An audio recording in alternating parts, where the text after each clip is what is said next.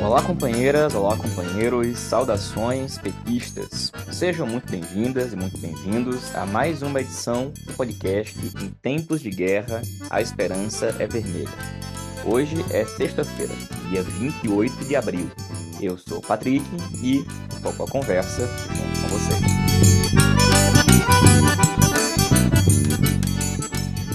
No episódio de hoje, ouvimos a companheira Jandira Uehara, da direção nacional da CUT, a Central Única dos Trabalhadores, e faz um convite para o 1 de maio de luta dos trabalhadores e trabalhadoras. Ivonete Cruz, da CNTE, comenta as mobilizações do dia 26 de abril, que foram em defesa da revogação do novo ensino médio e em defesa da educação pública. E ouvimos ainda a companheira Suelen Aires Gonçalves, que fala sobre a luta das mulheres e a participação do ministro dos Direitos Humanos em audiência no Senado Federal.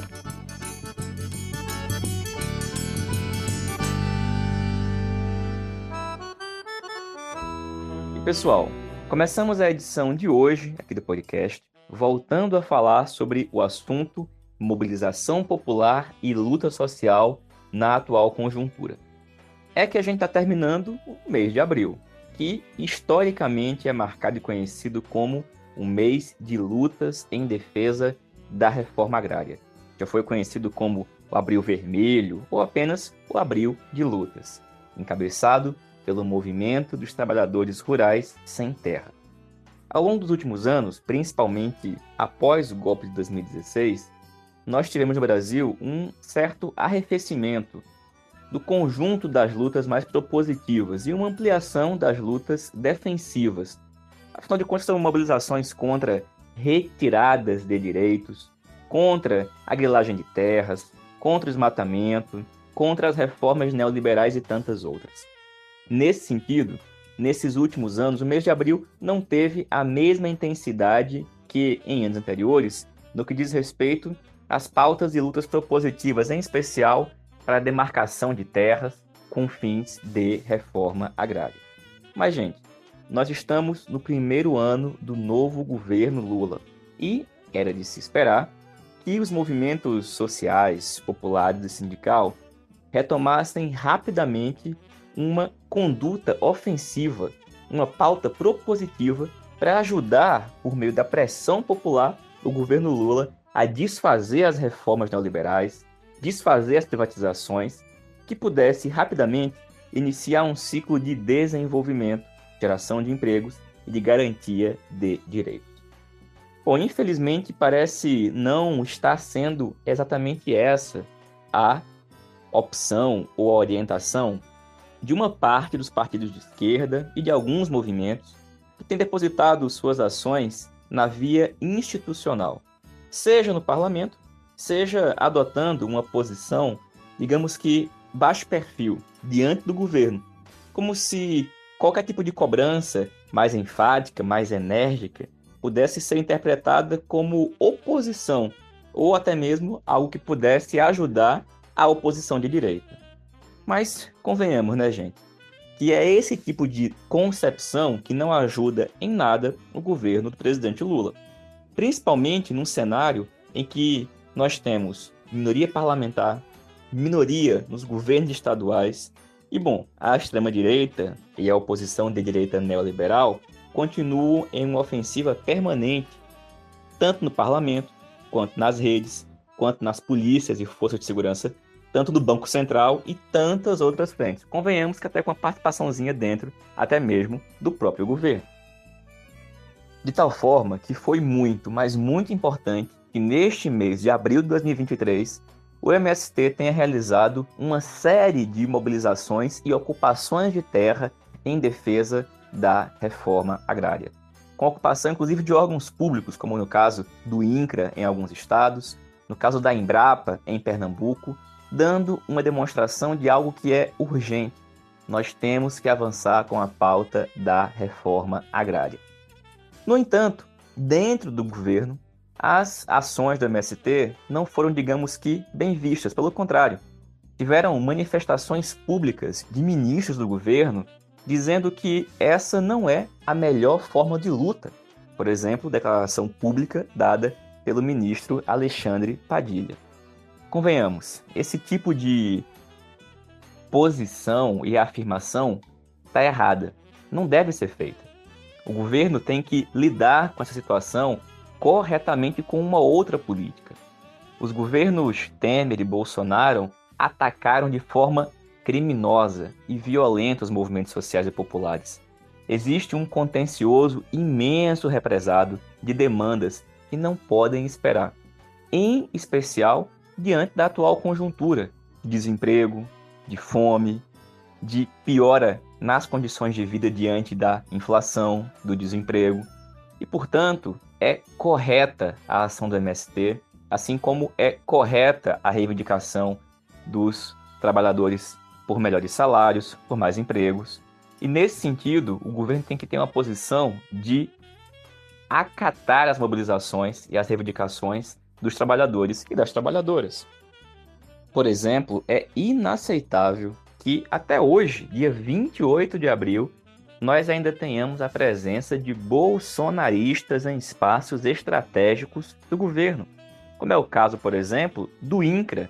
Justamente o INCRA, responsável pela política de reforma agrária até o presente momento em vários estados, tem presenças de pessoas nomeadas por Bolsonaro. Isso é inaceitável.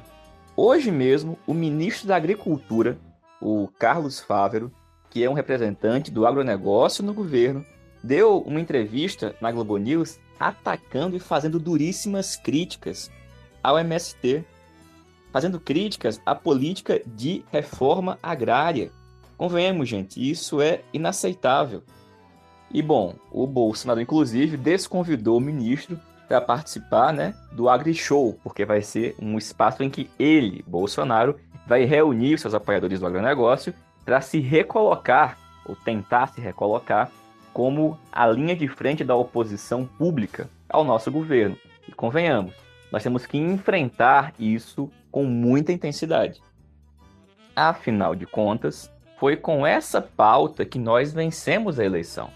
E é com o apoio da classe trabalhadora que nós temos que governar. As pessoas que acham que é suficiente fazer negociações e acordos dentro do parlamento ou fazer negociações através de espaços no governo para conseguir governar, se esquecem que quem nos deu a vitória foi a classe trabalhadora mais pobre desse país, em especial os negros e negras, as mulheres e a população nordestina, que mora no Nordeste está espalhada também pelo país inteiro.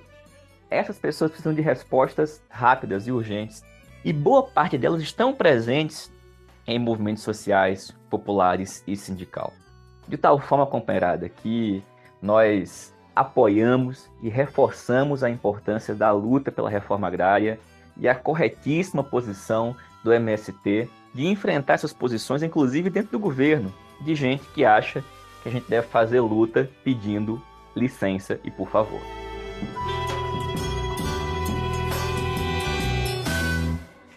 E dito isso, por falar em luta, segunda-feira é o primeiro de maio, é o Dia Internacional de Luta das Trabalhadoras e dos Trabalhadores.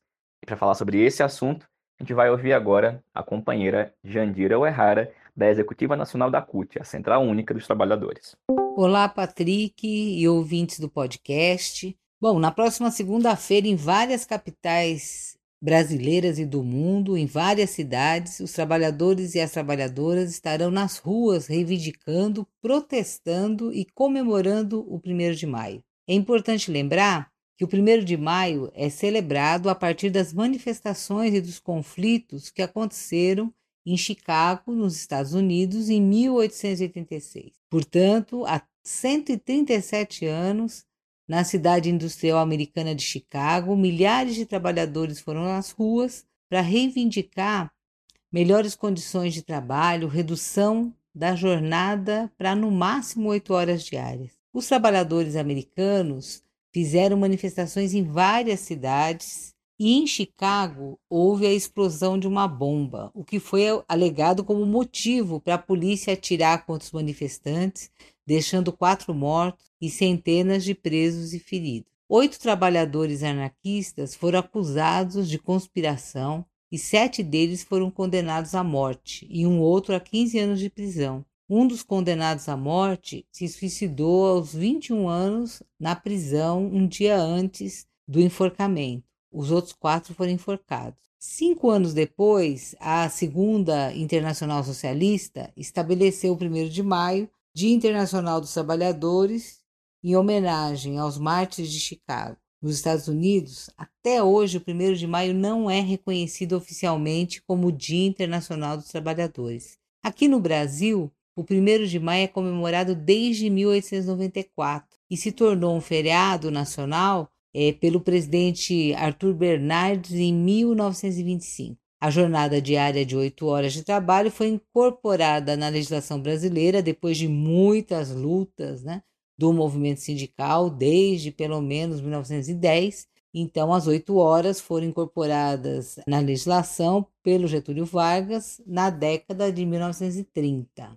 137 anos depois, as reivindicações dos trabalhadores de Chicago permanecem super atuais. Né? O capitalismo neoliberal, desde os anos 1990, degenerou enormemente as condições de trabalho e após o golpe contra a presidenta Dilma em 2016, vivemos enormes retrocessos em relação às conquistas dos anos 30 e 40 e da Constituição de 88. Com a reforma trabalhista, terceirização sem limites, com desmonte das políticas sociais, com desemprego, subemprego e aumento da informalidade, estamos perdendo os direitos que conquistamos depois de muitas jornadas de mobilização, luta e reivindicações. O trabalho escravo cresce em todo o mundo, já faz parte da cadeia produtiva das grandes corporações transnacionais e no Brasil o que aparece é a ponta do iceberg da superexploração do trabalho. Para a gente ter uma ideia do retrocesso vivido nos últimos sete anos,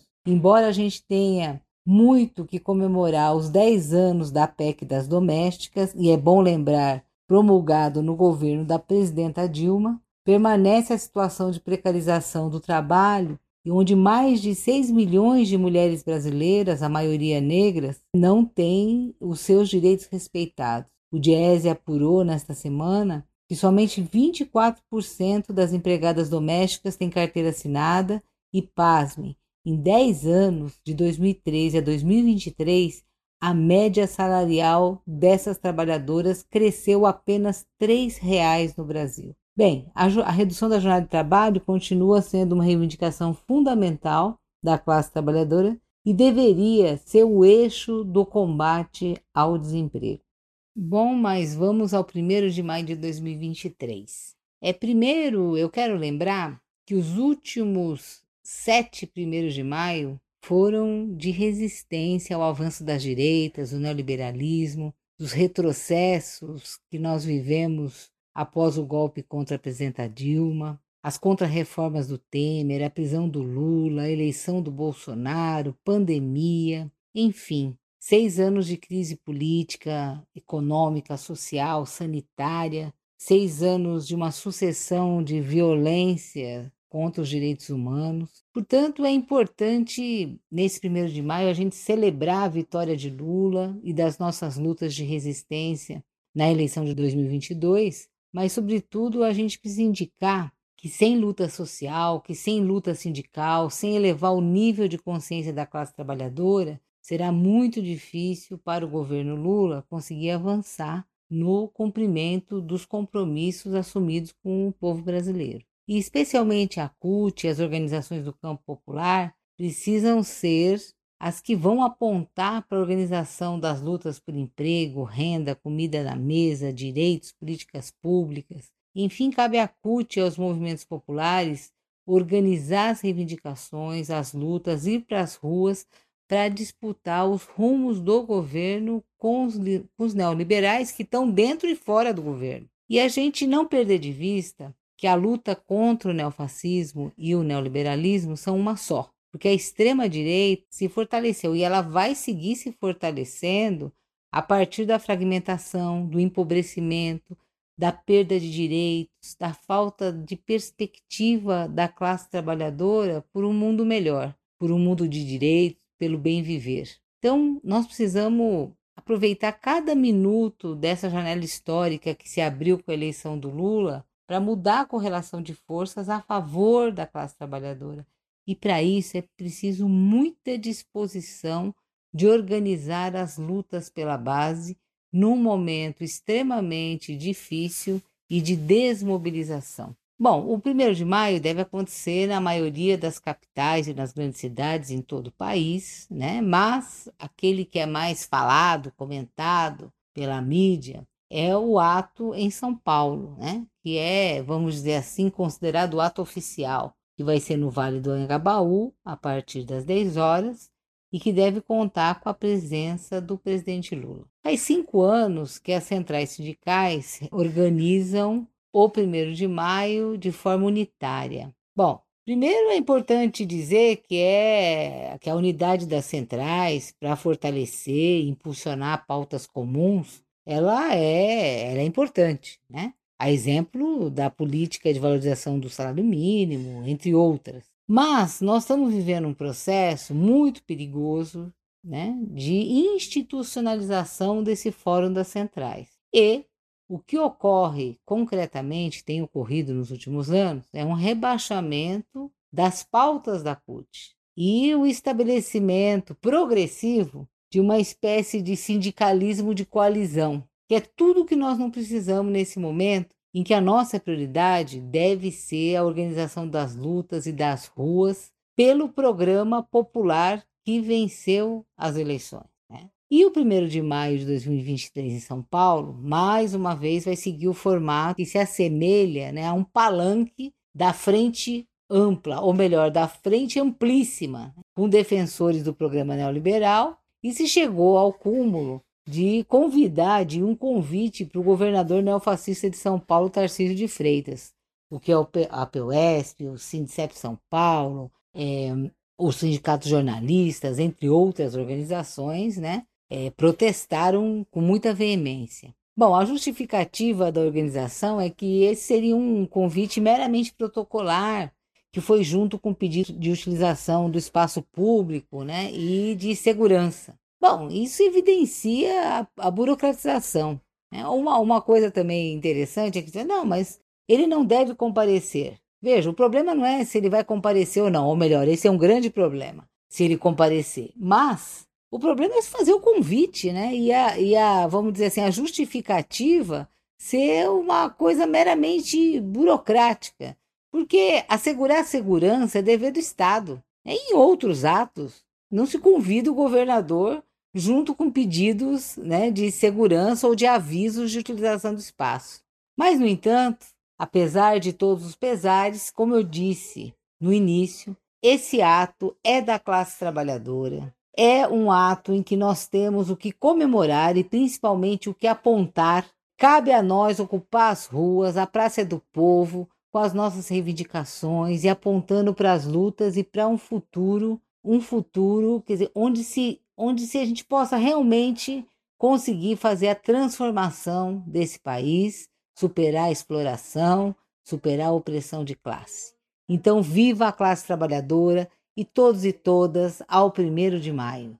Valeu, Jandira. Obrigado, companheira.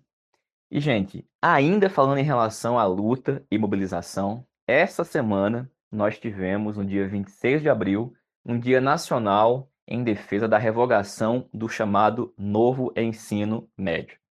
Para falar sobre esse dia, a gente convidou a companheira Ivonete Cruz, que é da CNTE, e fala para a gente sobre como é que foi o dia 26 de abril. Olá, Patrick. Olá, ouvintes do podcast.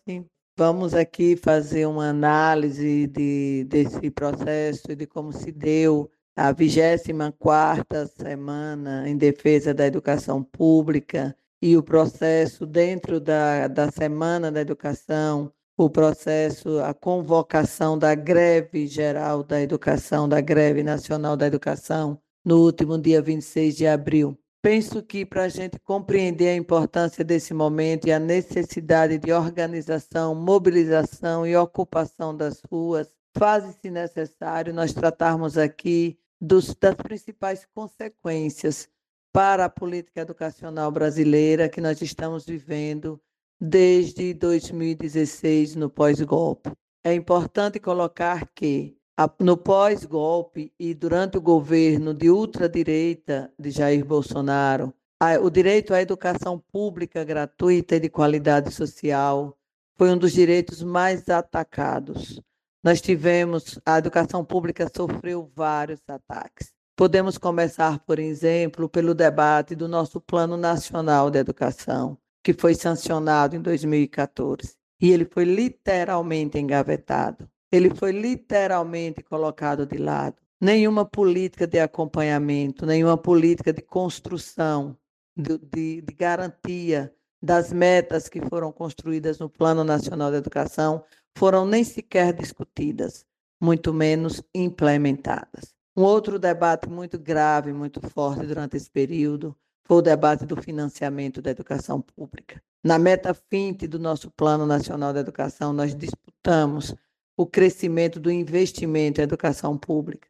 E o que nós tivemos foi um retrocesso, uma reviravolta. Pela emenda constitucional 95, a PEC da morte, nós tivemos aí os cortes no investimento em educação pública. E aí vários cortes. A educação passa a sofrer cortes gritantes no seu investimento e isso inviabiliza o direito à educação. Nós tivemos nesse processo um, um, desmonte da concepção da educação e da escola como espaço do saber, do conhecimento, da arte, da cultura, da formação integral do jovem, do adolescente, através de políticas como a tentativa de implementar a tal escola sem partido e toda resistência para destruir essa concepção. Nós temos aí muito forte o projeto de lei que trata da questão da educação domiciliar, negando o papel do, da escola como espaço do conhecimento, do saber e da ciência. Nós temos, num processo crescente, a questão da, da escola cívico-militares, na perspectiva de transformar as escolas no lugar da, da ordem, do medo, da doutrinação, de total ausência da liberdade, da cultura, da arte. E nós precisamos enfrentar essa questão e esse modelo de educação militarizada. Mas, e nós tivemos ainda a contrarreforma do novo ensino médio, que foi implementado primeiro por decreto e depois regulamentado por lei. E a contrarreforma do novo ensino médio, ela representa literalmente o desmonte da educação básica. Ela representa literalmente o desmonte da educação na perspectiva de garantir aos estudantes o conhecimento nas várias áreas do conhecimento científico, da ciência, do saber. Ela limita o estudante à falsa escolha, à falsa liberdade de, de escolher itinerários formativos que nada contribuem para a sua formação futura, tanto quanto trabalhador como profissional, que tenha como sonho chegar à universidade, às universidades públicas federais.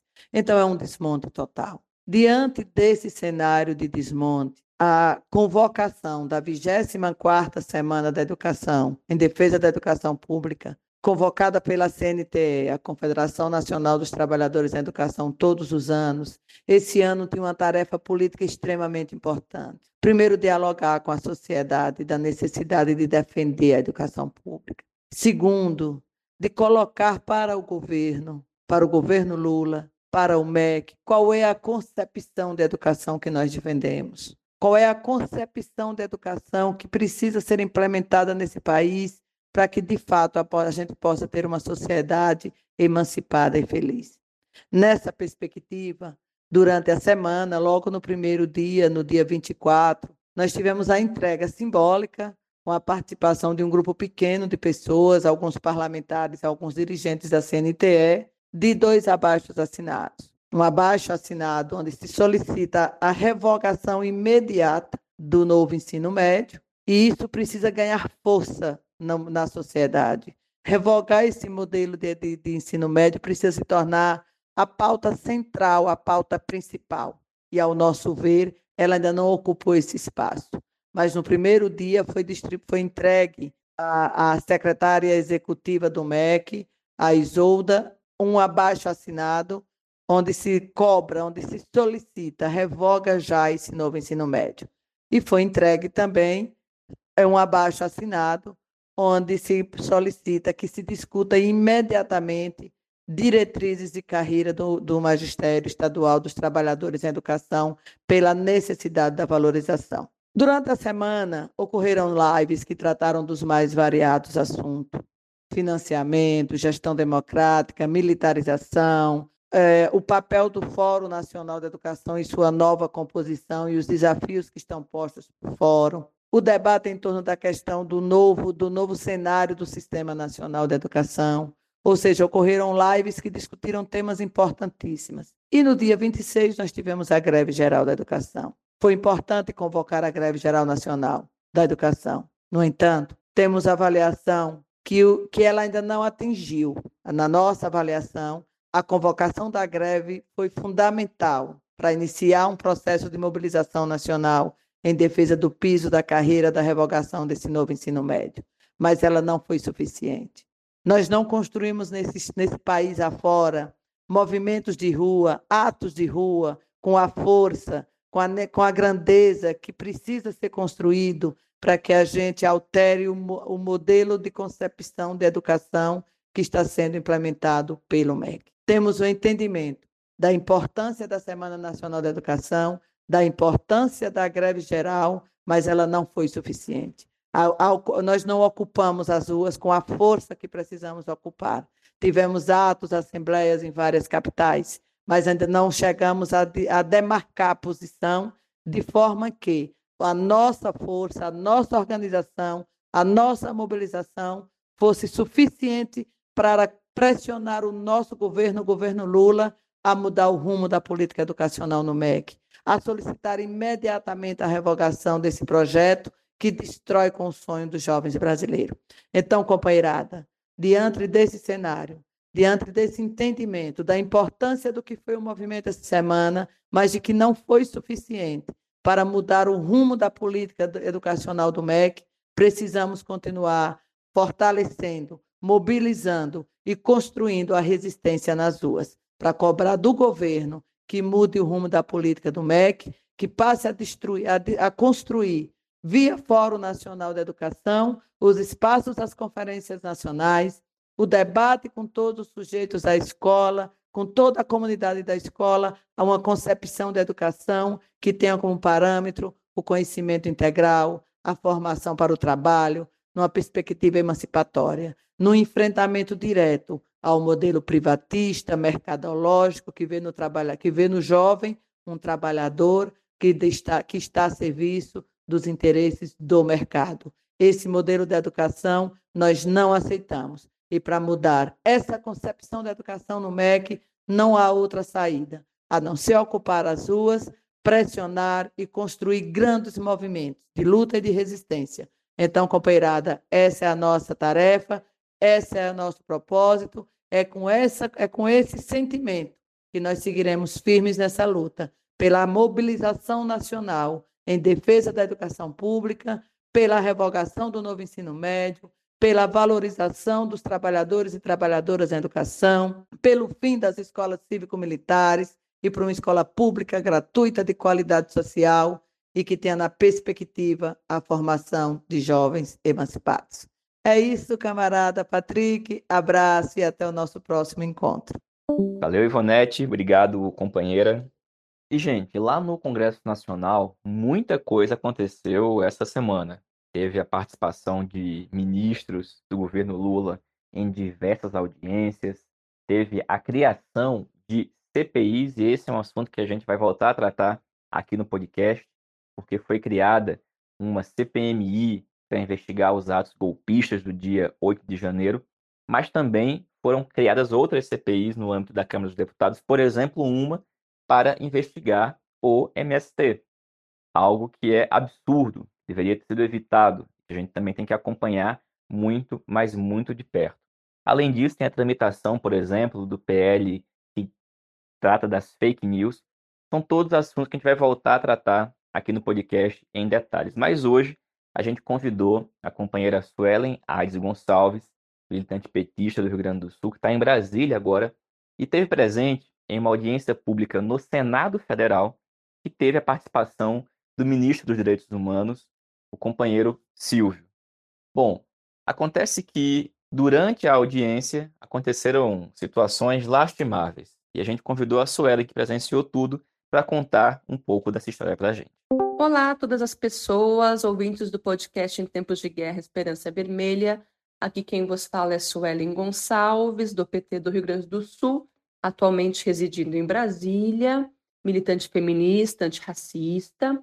Gostaria de trazer para vocês breves relatos de um momento muito intenso vivenciado nas últimas horas, que foi estar presente fisicamente, mentalmente, emocionalmente na Comissão dos Direitos Humanos do Senado Federal, presidido pelo nosso senador do PT do Rio Grande do Sul, Paulo Paim, que produziu uma audiência pública interativa na comissão, convidando então o nosso ministro Silvio Almeida, ministro dos Direitos Humanos e Cidadania do governo Lula, para que o ministro pudesse explanar então as ações e planejamento da pasta. Foi um momento de importantes apresentações né, do ministro Silvio Almeida, apresentando suas principais ações nesses primeiros 100 dias, os desafios de se pensar um ministério que foi brutalmente atacado pelo desgoverno do genocida Jair Messias Bolsonaro, que teve uma ministra à frente da pasta Damares Alves, ministra esta que desonra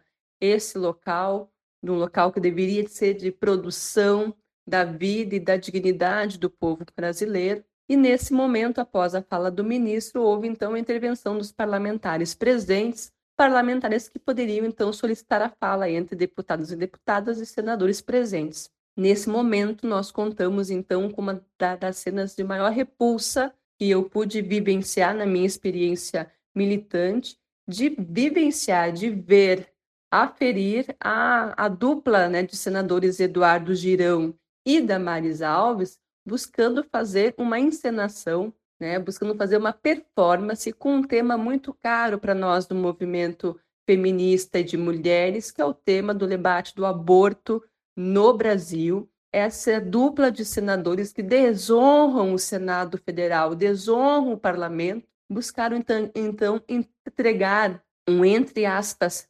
presente ao ministro, e esse presente, então, era uma réplica de plástico do que seria um feto de 12 semanas, ou seja, né, trazendo o debate do aborto e do nascituro para o centro da discussão, além de perguntas totalmente desconectadas com a realidade, para com o ministro, literalmente desrespeitando a figura do ministro com questionamentos uh, infundados, com base em fake news, mas além de todo esse absurdo da intervenção uh, desqualificada dos senadores, eles buscaram construir essa cena, então, de entregar um presentinho ao ministro. O ministro teve uma postura muito altiva. Eu confesso que eu fiquei literalmente em choque de ver esse produto nas mãos de, deste homem, né, do senador Eduardo Girão. Eu estava na frente dos dois senadores, eu estava na primeira fileira junto com a deputada Reginete Bispo, na qual eu sou, sou sua assessora, e também ao lado da companheira Carol D'Artora, deputada federal pelo PT do Paraná. E eu confesso que eu fiquei literalmente em choque de presenciar né, a iniciativa de se levantar e levar então até o ministro então essa réplica. E Uh, confesso que fiquei extremamente emocionada de ver a postura altiva do nosso ministro, dizendo que aquela atitude do parlamentar era um escárnio e que era uma exploração inaceitável de um problema sério vivenciado no país. Ele acaba até expondo a sua vida pessoal, dizendo que ele, ele irá ser pai, pai de uma menina, e que em nome da filha que irá nascer, ele não receberia este objeto. Quando ele tem essa fala, tem essa postura altiva, de fato, né, da envergadura do seu, do seu papel estratégico neste país, que é ser ministro dos direitos humanos, nós nos levantamos e é, foi uma mistura de muitas inquietações de estar vivenciando aquela comissão, ouvindo todos os absurdos desses senadores da República que desonram esse espaço, mas foi também um momento de uh, que reverberou, né, de estar ali apoiando o nosso ministro, nós nos levantamos e aplaudimos de pé a sua postura e ficamos até o final da comissão, mantendo essa postura altiva do nosso do nosso ministro, dando todo o suporte necessário para os debates que seguiram, né? E nesse sentido, esse embate ocorreu durante a Comissão de Direitos Humanos. Nitidamente, esses senadores buscaram construir aquela narrativa de entrega deste presente, numa ideia de literalmente atacar não só a figura do ministro Silvio Almeida, mas atacar a luta histórica do movimento de mulheres, atacar nitidamente a nós mulheres e a nós mulheres negras que somos as que mais morrem nessa hipocrisia que é o debate sobre o aborto nesse país, um país que sim, pessoas fazem aborto e que sim, muitas morrem por não ter as condições de ter este ato de uma forma a, ser encarada como uma questão de saúde pública e que as vidas deveriam ser preservadas, né? Então, nesse sentido, repudiamos a postura destes senadores que envergonham o parlamento brasileiro, mas precisamos ficar atentas e atentos. Essa ação, ela é uma ação articulada de uma oposição desqualificada e nós precisamos estar atentas e atentos para com esse tipo de postura e precisamos combater na boa política, assim como foi o nosso ministro, que nós possamos ter também a mesma dignidade em enfrentar esses temas tão caros para nós do campo de esquerda, com altivez e respeitando a vida, a vida de todas as pessoas. Então, Patrick, meu muito obrigada e até breve. Valeu, Suelen. Obrigado, companheira. Toda força para vocês, companheiros que estão aí nessa linha de frente. Todo o nosso apoio ao companheiro e ministro Silvio Almeida na luta contra essa extrema-direita terrível. Pessoal, essa foi mais uma edição do podcast Em Tempos de Guerra, A Esperança é Vermelha. A gente volta aqui na próxima sexta-feira. Terminamos a edição de hoje reforçando o convite para que segunda-feira, 1 de maio, todas e todos estejam nas ruas, junto com seus sindicatos, junto com os movimentos sociais de trabalhadores e trabalhadoras, para pressionar o nosso governo a adotar as políticas corretas em defesa da classe trabalhadora. Que a próxima segunda seja um dia de mobilização e de muita luta em todo o país. Saudações petistas e até mais.